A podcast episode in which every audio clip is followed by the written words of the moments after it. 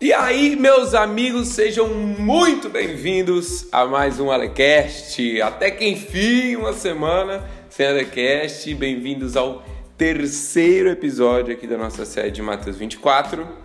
E hoje a gente vai continuar, onde a gente parou, a gente parou em Mateus 24, 14, a pregação do Evangelho do Reino.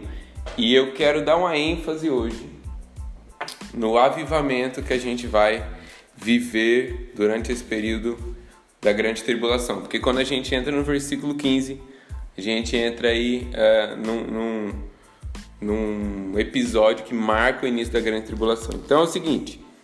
Muito obrigado a todo mundo que está acompanhando essa série, todo mundo que está acompanhando o podcast. Lembrando vocês de compartilhar cada episódio que vocês ouvem, compartilhar este episódio lá nos stories do Instagram para eu repostar vocês. Isso ajuda muito e eu peço isso porque eu sei que essa mensagem é, que a gente está tratando aqui no podcast, que a gente está tratando na série de Mateus 24, é uma mensagem muito importante. Ela vai ser, é, eu tenho certeza disso, útil não somente para os nossos dias, mas útil para os dias que estão por vir principalmente. Então compartilha, fica comigo até o final e bora! Grande tribulação e avivamento.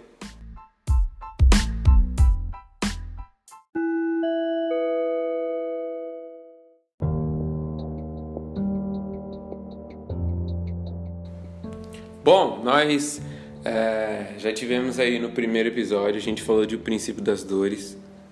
É, a gente viu de Mateus 24, 1 ao 9. Nós vimos todo, toda a contração aí, é, o princípio das contrações que resulta na ressurreição dos mortos, na vinda de Jesus. Nós entendemos aí como é, a gente já tem visto algum desses sinais.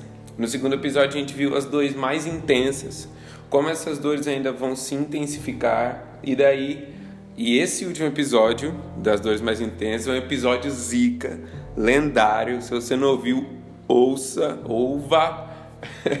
Se você ouviu, cara, ouve de novo. Eu recomendo. Eu, achei ele, que ele ficou incrível. E hoje, meus amigos, nós uh, vamos retomar ali a partir de Mateus 24, 14, onde a gente parou no último episódio. E eu quero falar de grande tribulação e avivamento. Depois das dores mais intensas, começa de fato o período da grande tribulação, como nunca houve antes no mundo é, e nunca haverá depois. São três anos e meio, como a gente vai ver. Mas retomando ali a partir de Mateus 24, 14, a gente viu, está escrito o seguinte: E este evangelho do reino será pregado em todo o mundo habitado como testemunho a todas as nações e então chegará o fim. Estou é, um pouco gripado ainda, como eu estava semana passada, então vou dar umas fungadas aí. então, olha só. A gente viu que o Evangelho do Reino ele é uma mensagem e também uma manifestação. Uh, e o fim vem por causa dessa pregação. Então, quando o evangelho do reino foi pregado como testemunho a todas as nações, então virá o fim. O fim vem justamente por causa da pregação que antecede a volta de Jesus. É uma boa notícia, é a boa notícia do evangelho. Que evangelho é esse? É o evangelho do reino. O versículo ele é muito específico em dizer que este evangelho do reino. Então, meus amigos, é, o mundo ele já foi evangelizado com um evangelho que ele é real. Ele não é um evangelho falso, é, ele não é um evangelho de mentira, é um evangelho real. E a pregação é a seguinte, que Jesus morreu por você, Jesus ele pagou pelos seus pecados, Jesus morreu na cruz por você, e agora você pode se tornar filho de Deus, e esse é o evangelho da graça. E as pessoas é, no mundo todo têm ouvido falar desse evangelho, mas o que é o evangelho do reino? O evangelho do reino é justamente o evangelho que anuncia que um rei está vindo para estabelecer na terra o seu reino, para tomar a, a, a escritura da terra, para tomar posse da terra que é dele por direito e por herança. Então, é um evangelho real, mas é parcial. Então, como vai funcionar durante é, a grande tribulação a pregação do evangelho do reino? Porque nós sabemos que Jesus volta após três anos e meio de grande tribulação, da angústia de Jacó, um período de grande pressão em todo o mundo. E às vezes a gente quer ficar assustado com isso, a gente fica temeroso com relação a isso, e a gente procura não pensar a respeito dessas coisas, porque a gente não quer ficar com medo antecipadamente. Mas deixa eu te dizer, como eu venho dizendo, eu quero reiterar aqui o que eu venho dizendo, que a gente vem aprendendo junto. Uh, o período de maior pressão no mundo, que é o período da grande tribulação, é o período em que mais a glória de Jesus vai, vai brilhar através da sua igreja. Então, lá em Apocalipse 14, a gente até falou um pouco disso no último episódio, acho que eu até citei. Em Apocalipse 14 está escrito o seguinte: olha só, você está com a sua Bíblia aí, está anotando tudo, abre comigo lá em Apocalipse 14. Olha isso. Uh, observei outro anjo que voava pelo meio do céu, Apocalipse 14, 6, e portava nas mãos o evangelho eterno para anunciar aos que habitam na terra, a toda nação, tribo, língua e povo. Então proclamou com voz grave: Temei a Deus e rendei-lhe glória, porquanto a hora do seu juízo chegou. Adorai aquele que fez o céu e a terra, o mar e as fontes das águas. É, aqui em Apocalipse 14, a gente está vendo é, como que uma liberação, na verdade, uma liberação mais intensa, uma liberação de poder para anunciar o evangelho de forma mais intensa. Então, durante esse período da grande tribulação, nós vamos receber poder de Deus para anunciar o evangelho ainda com maior ousadia. Então, meus amigos, o evangelho será pregado a todas as nações, a todos é, é, as tribos, a todos os povos durante esse período.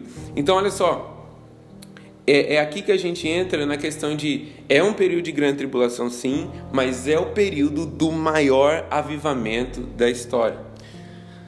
Ah, em Atos, a gente sempre fica, cara, como eu gostaria de ser como a igreja primitiva, como eu gostaria de viver como a igreja primitiva vivia. Ah, e quando a gente olha para Atos, a gente vê perseguição, quando a gente olha para Atos, a gente vê pessoas morrendo, martírio, quando a gente vê, olha para Atos, a gente vê a igreja sofrendo pressão. Mas deixa eu te perguntar, ao olhar para essas coisas em Atos, nós também vemos avivamento, nós também vemos cura, nós também vemos sinais, milagres, prodígios, maravilhas, nós também, também vemos o evangelho sendo anunciado como nunca antes, com toda ousadia, com todo o poder. Então, meus amigos, quanto mais a igreja é pressionada, mais poder emana dela. Uh, eu não lembro de quem que é essa frase, mas uh, ela diz o seguinte: que o sangue dos mártires é a semente da igreja. Quanto mais mártires uh, tem um, um determin, uma determinada região, um determinado país, mais a igreja cresce, porque o sangue dos mártires é a semente da igreja. E aqui essa palavra, até que a gente leu aqui em Mateus 24:14, testemunho, a palavra que gera essa palavra mártir, martúrio, é testemunha. Eu testemunho uh, do Evangelho, testemunho de Jesus, mesmo que isso custe a minha vida, a minha morte, um testemunho da vida de Jesus. Então, o Senhor nos chama é, para já sermos essas testemunhas testemunhas vivas do Evangelho. E lá em Joel 2,31, quando a gente lê o livro de Joel, está escrito que o dia do Senhor ele é grande e terrível. Fala que a luz escurecerá e tal, tal, tal, tal, tal antes que venha o grande e terrível dia do Senhor. Então vamos parar para pensar nessas duas palavras. O dia do Senhor ele é grande, ou seja, ele é grandioso, e ele também é terrível. Para quem que o dia do Senhor é terrível? O dia do Senhor é terrível para os inimigos dele. O dia do Senhor é terrível para aqueles que serão condenados. E para quem é que o dia do Senhor é grande? Não são dois dias diferentes, é o mesmo dia e ele é grande e terrível. Para quem que o dia do Senhor é grande, grandioso? O dia do Senhor é grande para os que serão salvos com Jesus, para aqueles que vão governar com Jesus. Beleza, então o dia do Senhor, ele tem essas duas faces de ser grande e de ser terrível. Grande para aqueles que amam a Jesus e terrível para os seus inimigos. E o dia do Senhor que a gente fala, ele, é, ele é bastante amplo também, porque o dia do Senhor ele não é somente o dia em que Jesus vai voltar. O dia do Senhor é, ele comporta três anos e meio antes da volta de Jesus, que é o período da grande tribulação, e ele termina mil anos depois da volta de Jesus, que é o período do reino de Jesus, o reino milenar. Então, uh, quando a gente olha para esses três anos e meio antes da volta de Jesus, que nós chamamos de grande tribulação, que a Bíblia chama de grande tribulação, ela se trata principalmente da liberação dos juízos de Deus contra o reino do anticristo. Eu sei que uh, a gente não, não entrou muito nesses detalhes, mas o que a gente está buscando aqui nessa exposição, nessa nossa conversa aqui a respeito de Mateus 24, é tentar expor o máximo que Jesus quis dizer, é, o máximo que Jesus disse no sermão dele e o que Jesus está dizendo no sermão dele de Mateus 24, o principal sermão escatológico dele, é a respeito da nossa preparação. Então nós estamos olhando para as palavras de Jesus e aprendendo delas de como nós devemos nos preparar para esses dias. E a, grande tribulação é principalmente a liberação dos juízos de Deus sobre o reino do anticristo. E o reino do anticristo ele representa toda a injustiça, toda a maldade, tudo que impede o amor. Ao todo, quando a gente olha para o livro de Apocalipse, nós vemos 21 juízos de Deus sendo liberados contra o reino do anticristo. É, são as, os sete selos, as sete trombetas e, por fim, as sete taças. Então, esse, essa, esse período de, de derramamento dos juízos de Deus é o dia, é, é, o tempo que o Senhor marcou para recompensar todo o mal. Sabe, desde que o pecado entrou no mundo, existe injustiça na terra, meus amigos. E o Senhor ele tem um dia marcado para recompensar todo o mal. Ele marcou um dia para que o mal que foi feito, a injustiça que foi feita, seja punida, porque Deus é totalmente justo. Os olhos dele não podem contemplar o mal. O Senhor não vai tolerar o mal para sempre. E esse período em que ele reservou para derramar dos juízos dele, uh, e quando a gente fala de juízo, é o Senhor endireitando as coisas, sabe? Ele desentortando as coisas. Uh, uma uma manifestação disso é o seguinte: tem um texto lá em Lucas 18, onde Jesus ele conta uma parábola, a parábola da viúva que insistia diante de um juiz mau, um juiz iníquo. E ela pedia, cara, me concede a minha causa, me concede a minha causa, me concede a minha causa. E ele não concedeu a causa dela porque ele era bom, ele concedeu a causa dela porque ela foi muito insistente, cara. E no final dessa, dessa parábola, no final desse texto, uh, Jesus fala assim: não, é, é, se um juiz que, sendo mal atendeu a, a petição dessa mulher, sendo ela porque ela foi tão insistente, quanto mais o Pai de vocês que está nos céus uh, não concederá e de, não fará justiça e depressa. Embora pareça demorado, não fará justiça depressa. Olha só, embora pareça demorado, depressa lhe falar justiça, ou não fará justiça depressa. Então, olha só, está falando que parece demorado a justiça de Deus, mas ele vai fazer essa justiça depressa. Como que parece demorado e ele faz a justiça depressa? Porque, meus amigos, existem orações dos santos de toda a história da igreja uh, que não foram atendidas ainda. Existem muitas orações que já foram atendidas, orações que são atendidas instantaneamente, orações que Deus está atendendo nesse momento na história, mas existem muitas orações que nunca foram atendidas, nunca foram realizadas. Desde que o nome de Deus começou a ser invocado lá em 7, existem orações que não foram atendidas. Existem orações que estão reservadas no lugar. E quando a gente abre lá em Apocalipse 5, abre lá comigo em Apocalipse 5, a gente estava ali em Apocalipse 14. Apocalipse 5, 8 está escrito o seguinte: olha só. 5, 8. E assim que o recebeu, é o texto onde Jesus está recebendo o livro com sete selos.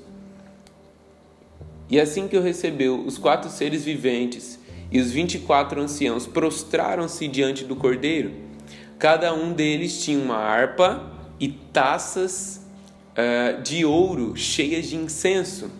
Olha isso, que são as orações dos santos. Cada um deles tinha uma harpa e taças de ouro cheias de incenso, que são as orações dos santos. Está entendendo que as orações do povo de Deus estão nessas taças de ouro? Estão, é, são esse incenso que estão nas taças de ouro, estão sendo oferecidas ao Cordeiro. Cara, isso é, é, é, é muito forte porque eu entendo que quando eu oro, literalmente, é, incenso aparece no céu. Quando eu oro, literalmente, incenso enche essas taças. De forma que se eu não orasse, esse incenso não apareceria no céu. Então, quando eu oro, esse incenso ele começa a encher essas taças. Mas olha só, como eu falei, desde que o nome de Deus começou a ser invocado, como diz lá em Gênesis, nos dias de Sete, e vem uh, orações feitas uh, lá pe pelo, pelos, pelo rei Davi, orações feitas pelos profetas, orações é, é, que vêm sendo feitas desde o início dos tempos, pela igreja primitiva, orações que foram feitas lá por John Wesley, aqui mais agora, é, é por George Whitfield, heróis da fé ao longo, ao longo da história, orações que a sua mãe fez, que a sua avó fez, é, que não foram respondidas. Jesus marcou um dia para responder a elas todas. Jesus faz justiça, Jesus concede essa causa, Jesus faz justiça, faz justiça. E eles morreram às vezes sem ver as orações sendo respondidas. Mas, como a gente viu lá naquele texto, voltando no texto de Lucas 18, uh, ah, embora pareça demorado que o Senhor faça justiça, quando ele decidir fazer justiça, será depressa. Entendeu o sentido do texto? Embora esteja parecendo demorado, às vezes eh, muitas pessoas morreram sem ver as orações respondidas. Quando Jesus resolver fazer justiça, será depressa. Será depressa. E quando a gente a gente leu aqui Apocalipse 5:8. Quando a gente vai lá para Apocalipse 8:5, olha só o que acontece, cara. Olha só, isso é muito importante. Então, o anjo tomou o incensário encheu com fogo do altar e lançou sobre a terra, e aconteceram trovões, vozes, relâmpagos e terremotos. Lembra que a gente viu lá em Apocalipse 5:8 que o incenso são as orações dos santos? Aqui em Apocalipse 8 eh, existe um anjo que pega o um incensário com as orações, com todas essas orações que não foram respondidas, com todas as orações dos santos e fala que ele enche com fogo do altar. Olha isso, cara. Sabe o que é esse fogo do altar? É, é a intercessão perfeita de Jesus. É o poder de Jesus, é a presença de Jesus, as orações dos santos, com a intercessão perfeita de Jesus, que é o fogo do altar. E esse incensário é lançado sobre a terra. Então começa uh, o juízo das sete trombetas. Olha só, cara. Então, não é que somente, às vezes a gente achava antes que a gente seria, sei lá, arrebatado antes da grande tribulação, para fugir da, da parada que vai estar tá acontecendo durante ela. Mas não é somente que a gente vai estar presente durante a grande tribulação, como as, as nossas orações são meio pelo qual Jesus escolheu liberar os juízos dele. Jesus escolheu usar as nossas orações para que as taças sejam cheias e para que uh, uh, os juízos deles sejam liberados sobre toda a impiedade, sobre todo o mal, sobre tudo que impede o amor e sobre toda a injustiça. Jesus está nos chamando para ser parceiros dele na liberação do seu juízo sobre a terra, cara. Olha isso. Não é que nós vai estar presente boiando, não, meu amigo. Jesus está chamando a gente para parceria, para botar o dedo na cara do anticristo. Olha só, se liga. Então, olha só, quando, quando esse incensário uh, ele cai na terra, existem vozes, relâmpagos, trovões, terremotos, e a gente vê que as nossas orações são a matéria-prima do juízo de Deus. E é por isso, meus amigos, que nesses dias uh, Jesus está levantando a casa de oração. Jesus está levantando um povo uh, na terra que está orando 24 por 7, incessantemente, levantando incenso diante do Cordeiro, porque nós precisamos gerar, nós precisamos levantar incenso, nós somos chamados para orar sem cessar. Lá em 1 Tessalonicenses, Paulo vai dizer: orai sem cessar. E às vezes a gente acha que esse é um mandamento simplesmente individual para mim, que eu tenho que orar 24 horas por dia, legal. Mas a gente tem que lembrar que a gente também é um corpo e uh, a gente, eu, eu, posso parar de orar e outro membro do corpo continuar orando e essa oração ser incessante dentro do corpo de Cristo. Esse incenso ser, sendo levantado ser incessante. A gente tem uh, nesse, nesse nessa passagem de 1 Tessalonicenses um mandamento no Novo Testamento para ter oração 24 horas por dia, sete dias por semana. E a gente está vendo isso sendo intensificado nas nações. Nós estamos vendo, por exemplo, aí o IHOP, que é, uh, foi um movimento precursor agora nos nossos dias, né? Uh, e está há 20 anos com oração ininterrupta. Há 20 anos existe oração 24 por 7 na, lá em Kansas City. E o Senhor está espalhando isso pela, pela terra. É da vontade de Deus que nós estejamos diante dele levantando incenso, enchendo as taças, apressando o dia da vinda do Senhor. Meus amigos, isso é muito importante, cara. É por isso que a igreja ela é chamada de noiva. Quando a gente pensa na noiva, nós, eh, nós, nós, nós pensamos, precisamos pensar numa ajudadora idônea. Sabe, alguém que é engajada com parceria no que Jesus está fazendo. Alguém que é engajada com o mesmo coração no que Jesus está fazendo, no que ele, no que ele está prestes a fazer. A gente vê em Efésios 5, a promessa de que Jesus vai levantar uma igreja gloriosa.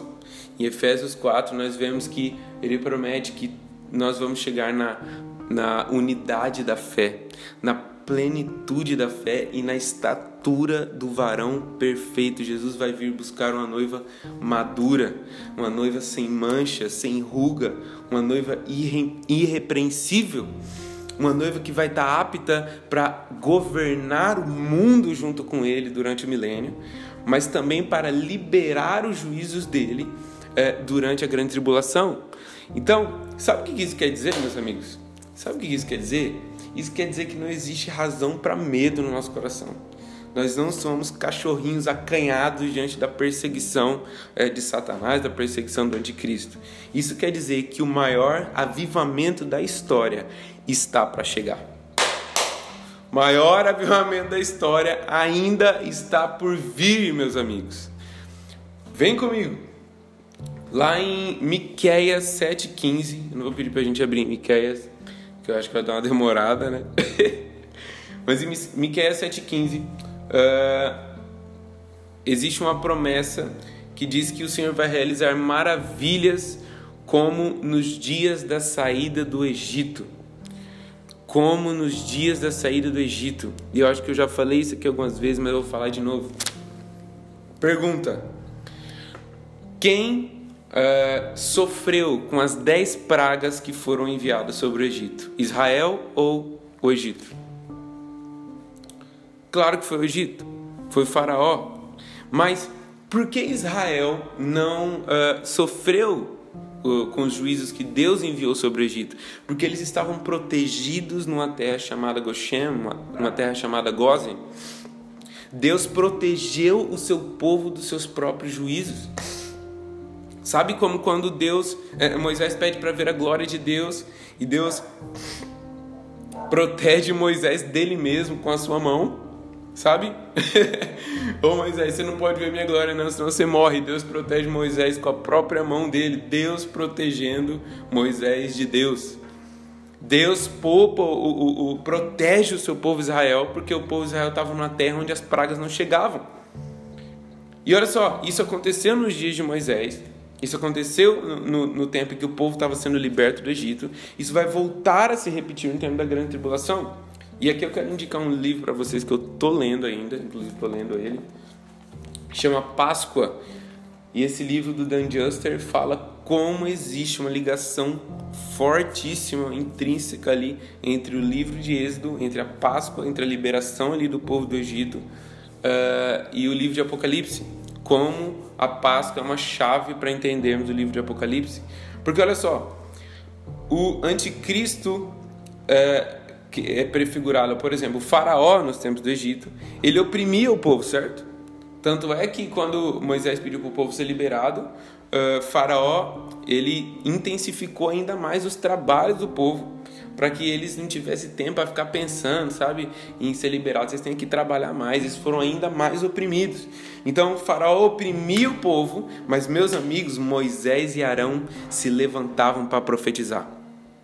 Enquanto então o anticristo vai tentar oprimir a igreja, o anticristo vai, tentar, vai estar tentando oprimir Israel, oprimir a igreja, ainda haverão profetas apontando, meu amigo, let my people go, let my people go, deixa o meu povo ir, deixa o meu povo ir para adorar é, é, Yahvé. Deixa meu povo ir para adorar o Senhor Deus Todo-Poderoso. Você não pode fazer isso. Ainda existem profetas apontando o dedo na cara de Faraó, apontando o dedo na cara do anticristo e dizendo: o que você está fazendo não é certo, o que você está fazendo é injustiça. Deus vai mandar juízo sobre você. É disso que se trata, meus amigos. Não de um bando de cão acovardado, não. Eles são de profetas de Deus que o Senhor está levantando nesses dias e vai levantar no tempo do fim para denunciar a impiedade. Tá maluco? A gente viu que Moisés e Arão sendo levantados nos tempos do, do, da saída do Egito, mas Elias foi levantado também nos piores tempos de Israel. Tá louco, meu irmão? O cara enfrentou lá o, o o 400 profetas de Baal, eram todo, acho que 800 profetas, né? Jezabel, a mulher terrível, o cara acabou de matar um monte de profeta. Deus mandou fogo do céu, o cara fugiu da mulher, tão terrível que ela era, mas é, uma, é, é o representante dos profetas do Antigo Testamento. Cara, o profeta mais poderoso do Antigo Testamento, olha, olha isso. E antes que venha o dia do Senhor, o Senhor vai enviar Elias novamente. Essa é uma promessa. Essa é uma promessa. E pra gente ir encerrando uh, e encerrar aqui no bagulho mais louco que me empolga muito. A gente falou aqui de Moisés e de Elias. E em Apocalipse 11 fala sobre duas testemunhas, duas, dois profetas que vão uh, que o Senhor vai levantar no tempo do fim. E eu quero terminar falando disso.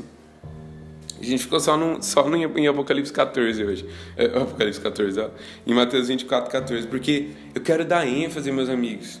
Uh, assim como a maldade vai estar na sua plenitude, nós não precisamos temer. O avivamento também vai ser o maior de todos os tempos. A igreja também vai estar na sua plenitude. Sabe, nós estaremos em chamas. Se for preciso morrer, nós vamos morrer cantando, como muitos mártires uh, ao longo da história morreram. E voltando aqui em Apocalipse 11, a gente vê é, o Senhor levantando esses dois profetas, levantando essas duas testemunhas. E eu quero ler com vocês a partir do versículo 1. Então foi-me entregue um caniço semelhante a uma vara de medir. E também recebi a seguinte orientação: é, Prepara-te e mede o templo de Deus, o seu altar, e conta os adoradores que lá estão reunidos. Olha isso, cara. Contudo, não considere o pátio exterior, não tomes as suas medidas, pois ele foi entregue aos que não são judeus. Eles pisaram a cidade santa durante 42 meses, ou três anos e meio.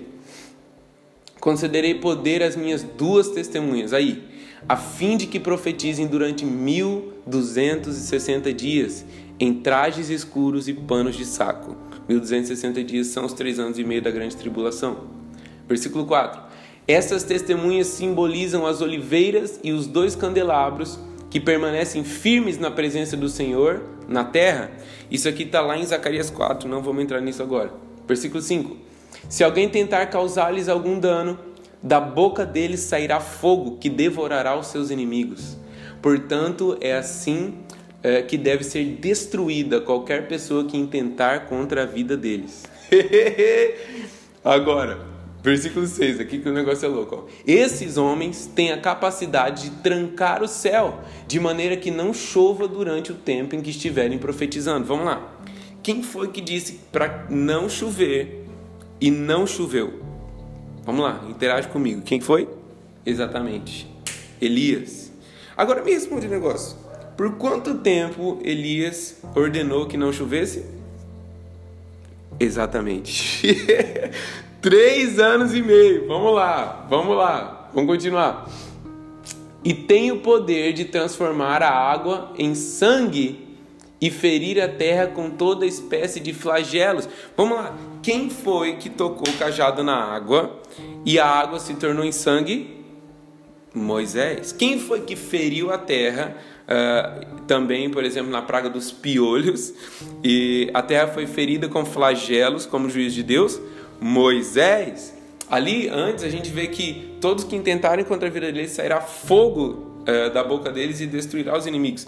Quem foi que clamou por fogo e fogo caiu do céu? Elias.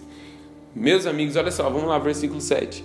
Quando eles tiverem então concluído o testemunho que devem pregar, a besta que surge do abismo os atacará e prevalecendo contra eles os ferirá de morte. E aqui vai narrar o que vai acontecer com eles. Eles vão ficar mortos por três dias e meio no meio de Jerusalém. E depois eles vão ressuscitar, cara. Pra você ter noção do estrago que esses caras estão fazendo, liberando a, a, a, os juízos de Deus sobre o reino do anticristo. Quando eles morrerem, os povos da terra vão mandar presente uns para os outros porque os caras morreram, porque eles é, é, eles estavam afligindo demais aqueles que estavam vivendo sobre a terra. Sabe, ninguém suportava mais esses caras liberando o juiz de Deus. Os, os, os exércitos do anticristo, o povo do anticristo não suportava mais ouvir esses caras andando em poder e em milagre, liberando o juiz de Deus. Eles vão comemorar a morte deles. E quando, e quando eles ressuscitarem, eles vão, os povos da terra vão ficar aterrorizados e vão expressar glória ao Deus do céu de tamanho tamanho uh, evento dos caras ficar três dias e meio morto é, pendurado no meio da cidade sabe como motivo de zombaria e escárnio depois de três dias e meio eles ressuscitarem. Mas bem o que, que isso quer dizer? Eu creio que Moisés simboliza a sabedoria das escrituras e Elias o mover profético sobrenatural e o avivamento dos últimos dias é profundidade nas Escrituras e profundidade em poder de Deus, profundidade, profundidade em mover profético e sobrenatural. Esses são os elementos do maior avivamento da história. E meus amigos, uh, eu creio que Moisés e Elias estarão presentes na terra. Sim, o Senhor vai ressuscitar Moisés e Elias para liderarem uh, um esquadrão de profetas. É, é. Não é somente que eles vão profetizar, mas eles vão liderar um esquadrão de profetas é, de elite que vão profetizar nos últimos dias, liberando os juízos de Deus sobre a terra. Então, Êxodo vai se repetir uh, e Atos vai se repetir na terra, sabe? Mas não somente em um lugar, mas agora em todo o globo, em toda a terra. É desse tipo de avivamento que a gente está falando durante o período de maior perseguição e pressão é, que nós vamos estar tá sofrendo. A gente vai ver sobre perseguição e pressão no, no próximo episódio, mas eu queria falar de avivamento antes disso para que essa seja, ima seja a imagem do nosso coração, para que perseguição, martírio, uh, uh, sabe, cara, isso não, não, não nos amedronte agora, quando a gente tampar os nossos ouvidos e falar assim, ah, não quero ouvir, não quero saber, não quero saber. Não, meus amigos, o Senhor está levantando uma noiva madura e gloriosa. Mas beleza, e se, e se nesse período aí, vamos, vamos falar que a gente está no fim aí da grande tribulação, Jesus está prestes a voltar. Você é pego lá por um cara, e ele fala o seguinte: se você não negar a Jesus, se você não negar a Jesus, eu vou te matar aqui agora. Te bota de joelho e te fala isso. Você vai falar assim, ah, é, meu amigo, então, o que, que acontece? Agora, o mandamento que eu tenho é de amar você, de orar por você. Você me persegue, eu tenho que orar pelos que me perseguem. Mas deixa eu te falar um negócio. Daqui a pouquinho, Jesus está voltando aí. E quando ele voltar, ele vai vir para matar geral, entendeu? Eu vou estar tá junto com ele e eu vou achar você. e, e, inclusive, quando eu te achar, é, eu vou estar com o corpo glorificado, entendeu? E daí não vai ter como você me matar. Então, se você quiser me matar agora, fica à vontade. Sabe, uma esperança tão latente, tão viva no nosso coração da ressurreição dos mortos e da vinda de Jesus, que quer vivamos, quer morramos, importa que a gente faça a vontade de Deus. Importa que a gente uh, libere o juiz de Deus sobre toda impiedade. Esse tipo de crente, esse tipo de discípulo que Jesus quer que nós sejamos e Ele vai nos preparar para que nós sejamos. Então, meus amigos, no episódio de hoje a gente ficou só em Mateus 24, 14, porque eu quero que a esperança desse grande avivamento esteja viva no nosso coração. E no episódio que vem a gente começa aí, a gente vai ver a abominação da desolação, que marca o início da grande tribulação, esse período ímpar uh, na história do mundo.